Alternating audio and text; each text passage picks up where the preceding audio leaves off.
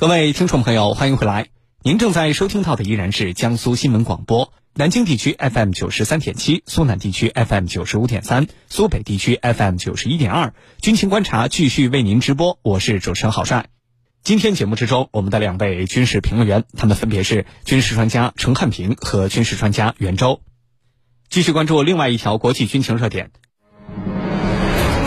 日本媒体称，美国建议在日本部署中程导弹。美国真的会这么做吗？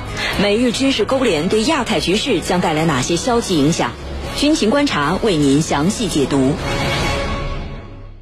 据环球网报道，当地时间二月四号，日本媒体援引美日关系人士的话说，华盛顿建议在日本部署中程导弹，作为加强所谓在东海和南海防御中国计划的一部分。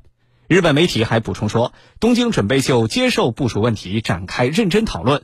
虽然部署地点尚未明确，但日本正在考虑将地点设在位于日本南部的九州岛。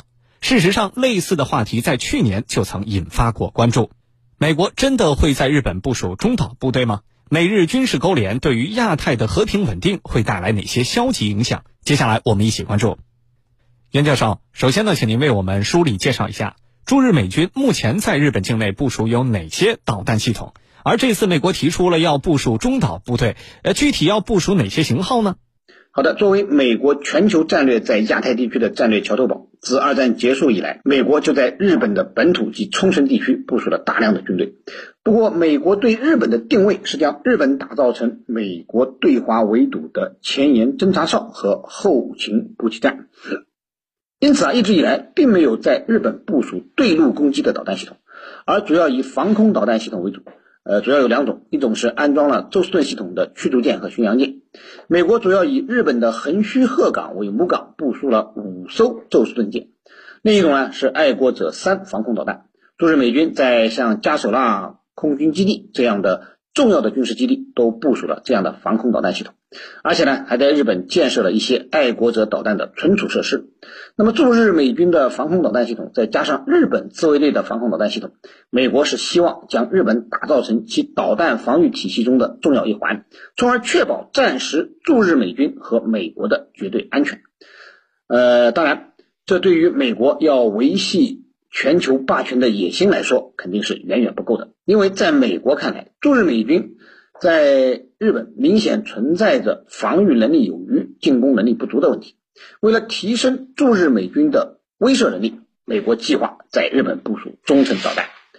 呃，我们知道啊，一九八七年，美国和前苏联签署了中导条约，规定两国不再保有生产和实验射程在五百到五千五百公里的陆基巡航导弹。弹道导弹及其发射装置，呃，随着一九九一年最后一批潘兴二地对地导弹的退役，此后美军就不再装备可从地面发射的中程导弹。那么目前呢，美国计划部署在日本的所谓中程导弹有两种可能，一种是美国陆军和海军联合研制的一款高超音速武器，那么该武器呢代号为暗鹰，是由洛克希德马丁公司生产的。可以通过发射车进行陆基机动发射，呃，射程超过两千七百公里，最大速度可以达到十七马赫，主要用于对高价值目标进行精确打击。那么，美国在高超音速武器的研发方面起步最早，但是一直以来并没有取得突破性的进展。所以至今仍未列装，其研发和装备的进程是明显落后于俄罗斯和我们中国的。但是近年来，美国国防部开始加大投入，加紧推动高超音速武器的实战部署。那么，计划今年要将暗鹰装备部队，呃，很可能就会直接装备到日本。那么另一种可能呢，是部署战斧式巡航导弹。战斧呢是目前美国海军用于对地面目标实施精确打击的主要导弹武器，可以从驱逐舰、巡洋舰和核潜艇等多种平台发射，射程可以达到两千五百公里。如果美军在日本部署这两种导弹系统，那么驻日美军的远程对陆攻击能力以及战略威慑能力都会得到明显的提升，将严重破坏东北亚地区的军力平衡，从而引发地区的动荡和不安。好，谢谢袁教授的介绍。在日本部署中岛，这可是一个不折不扣的大动作。那么，美国方面到底是怎么考虑的呢？真的决定要这么做了吗？郑教授，您怎么看？好的，呃，自从美国宣布退出中程导弹条约以后，我们一直就紧盯着你既然退出来了，你未来会把中程弹道导弹部署在哪儿？我们当时分析来分析去，可能性最大的地方，很可能就是日本。那现在，日本媒体通过放风的方式，像财经新闻这样影响比较大的媒体说，虽然部署的地点还没有确定，但是日本正在考虑把地点把它放在日本南部的九州岛。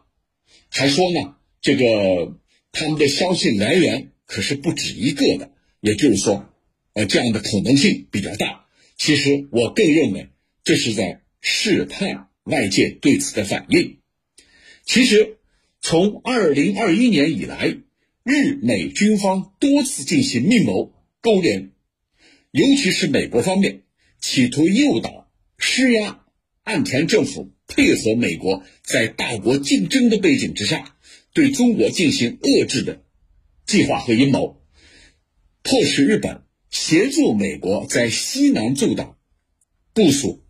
中程弹道导弹，那这样一来的话，就会大大加强第一岛链的建设，来实现对中国的所谓一体化的威慑。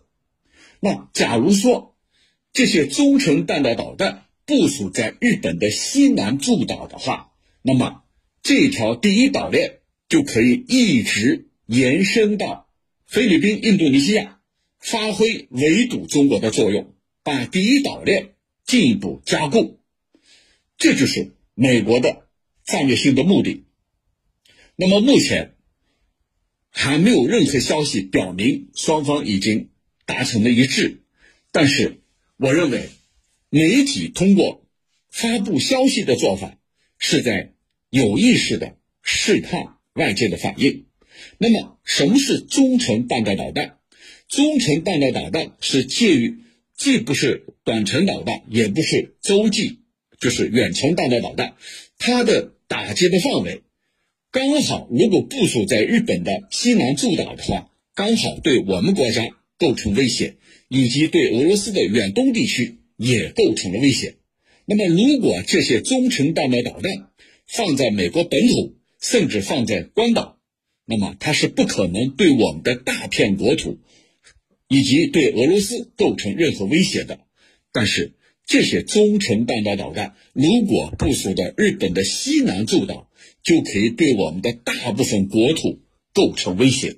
可见啊，对美国来说，出于大国竞争的需要，把它放在中国的家门口，对我们形成所谓的一体化的威慑，并且呢，把第一岛链进一步加固，从而呢，在大国竞争当中。对美国来说，形成对他非常有利的格局，但是这样的做法，日本方面是不是完全同意？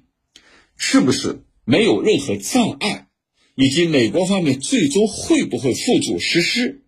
从目前来看，我认为仅仅只是一种试探啊，通过媒体的披露来试探。他说的远不是一个消息源。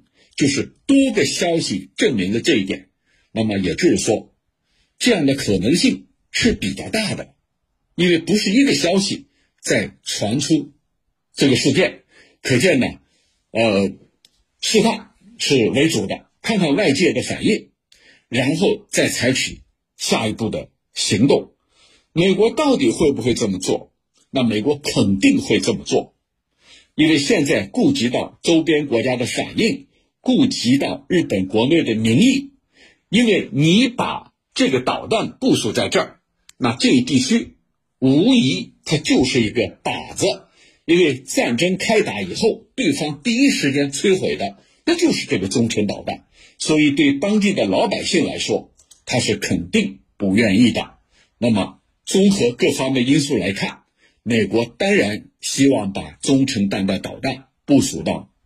日本的西南诸岛，继而呢，对我们的大部分国土以及对俄罗斯构成强有力的威慑。但是，未来周边国家的反应以及日本国内的民意，特别是当地的民意，才是最有可能影响这个事态走向的关键。主持人，好，谢谢程教授的分析。军迷时间，军仪时间。梳理去年的报道，我们就能发现，其实最近两年呢，日本媒体炒作所谓美国要在日本部署中岛的话题，已经不是一次两次了啊，炒作的相当频繁。有军迷朋友就问，这是不是也从侧面反映了，呃，日本其实是希望美国来部署中岛的呢？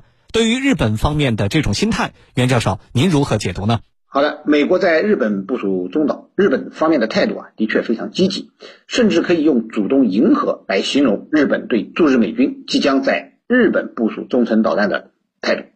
那么，综合各方面的消息，我们也不难看出，自2021年来，日美双方就多次密谋勾连，企图完成美国在日本西南诸岛部署中岛部队的计划。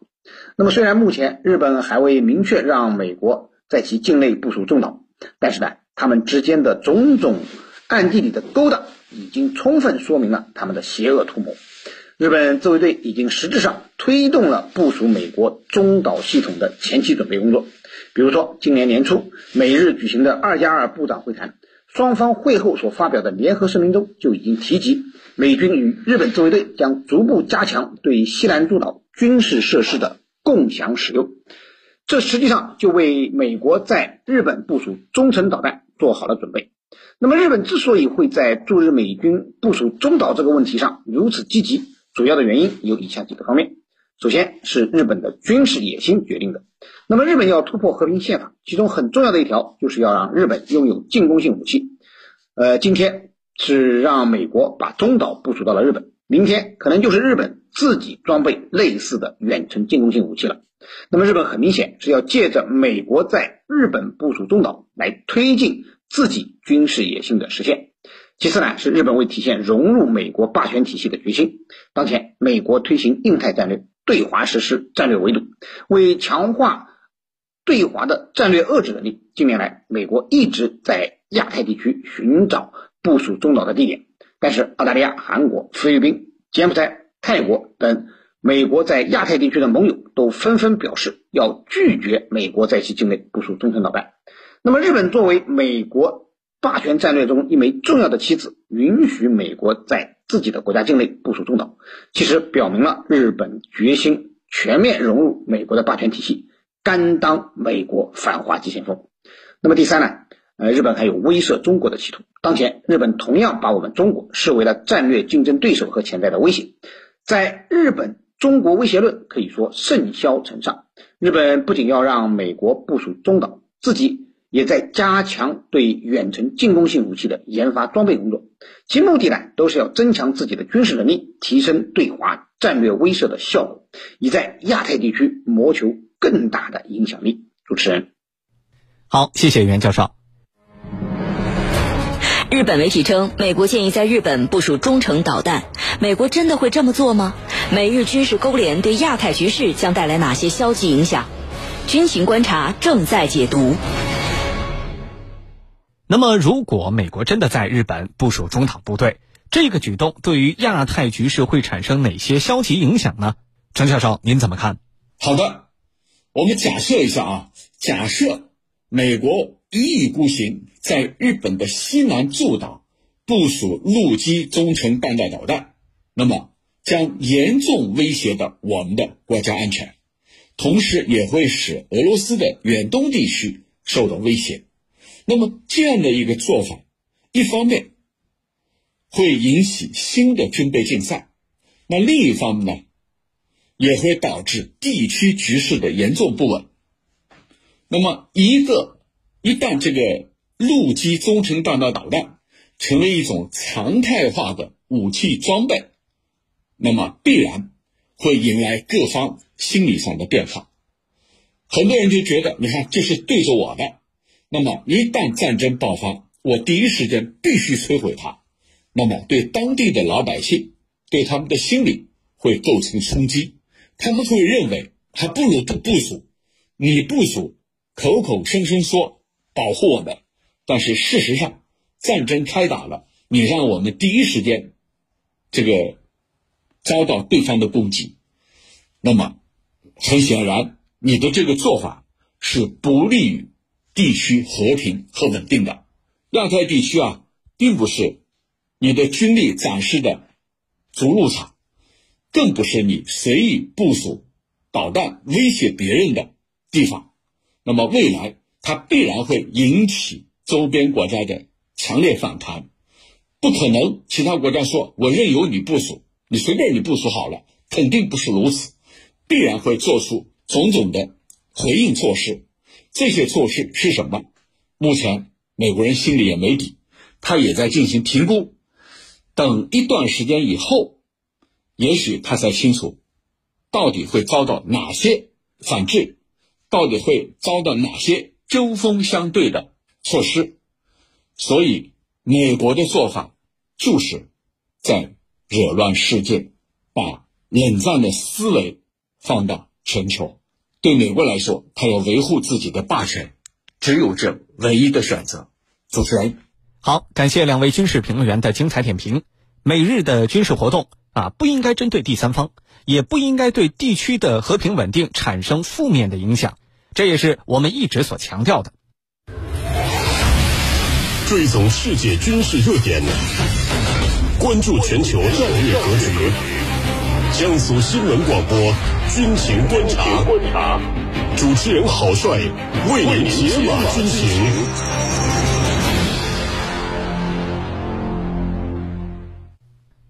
这里是江苏新闻广播军情观察，我们继续来关注国内军情快讯。陆军第七十一集团军某旅近日组织千余名官兵开展手榴弹石头训练，请听中国之声录音报道。找着拉环，手背对着大拇指。苏北某训练场，陆军第七十一集团军某旅官兵首先进行的是基础石头考核。他们要在规定时间内完成跃进，随后严格按照取掉保护帽、扣住拉环、拔出保险销等动作要领，完成两枚手榴弹投掷。在一声声爆炸声中，去年秋季入伍的新兵都顺利完成了新年度第一投。新战士王汝涛虽然顺利完成了，但还是感觉比较紧张刺激的。有句话说得好，不经历硝烟洗礼，怎么成为一名真正的战士？我希望通过一次次的实战淬火，自己能早日成为一名合格的战士。随后展开的应用石头，更加凸显手榴弹在实战条件下的运用。官兵们要在规定时间内连贯作业，在跃进状态下先后完成利用掩体投弹、对碉堡投弹和对涵洞投弹等科目。即便是对于老兵来说，这些科目也很有难度。战士崔家亮。应用投掷比基础投掷难度、险度明显加大，每个石头科目的要领和细节都不一样。比如说投碉堡，因为空间狭小，我们需要把握出手的时机、方向和力度，这些都是我们反复练习形成肌肉记忆。经过近一天的紧张作业，官兵们全都顺利完成了实投考核，有效提升技战术水平，进一步锤炼了官兵们战斗意志和血性胆气。陆军第七十一集团军某旅连长王洪斌：组织训练使全体官兵迅速进入战斗状态，紧绷战备之弦，为下步实战实训打下坚实基础。武警吉林总队吉林支队连日来开展严寒天气条件下群众性大练兵活动。继续来听中国之声录音报道。突刺刺杀！突刺刺杀！初春的吉林大地依然冰天雪地，严寒刺骨。在武警吉林总队吉林支队训练场上，官兵们正在围绕雪地情敌格斗、体能比拼、狙枪瞄准等内容展开基础科目训练。不一会儿，官兵们佩戴的防寒面罩上就凝结了一层冰碴，睫毛也被冰霜染白。但大家的训练热情却非常高涨。中队长严振爽：活动中。我们用好严寒这块磨刀石，抓实抓好强化训练，科学增加心、重、难、偏等训练科目，把练体能、练技能、练思想、练作风有机结合起来，不断砥砺官兵虎气血性，锤炼顽强作风。据介绍，武警吉林支队组织的这次严寒天气大练兵活动，以训法战法演练、指挥训练、基础训练为重点，融入耐寒、冻伤防护、心理抗压等内容，要求每天训练时间不少于四小时，区分适应、强化、考评三个阶段展开。与此同时，他们还适时开展小比武、小竞赛、小对抗活动，持续激发官兵练兵备战动力。武警吉林支队执勤七中队排长袁野，我们要时刻牢记：仗在严寒条件下打，兵就要在严寒条件下练，切实感受严寒，敬畏严寒，战胜严寒，从中提升打仗本领，进而培育过硬的战斗精神。好，各位听众朋友，您正在收听到的是江苏新闻广播《军情观察》。以上呢是本期节目为您关注到的主要内容。我是主持人郝帅，代表节目编辑卫星、赵晨，感谢您的锁定收听。更多的广播节目、优选音视频，还有大南京商城，请您下载登录大南京 APP，也请关注江苏新闻广播的官方微信、微博和抖音。明天的同一时间，依然是在江苏新闻广播南京地区 FM 九三七、苏南地区 FM 九五三、苏北地区 FM 九一二。我们下期节目与您不见不散。Sun Fun Festival at Suzhou.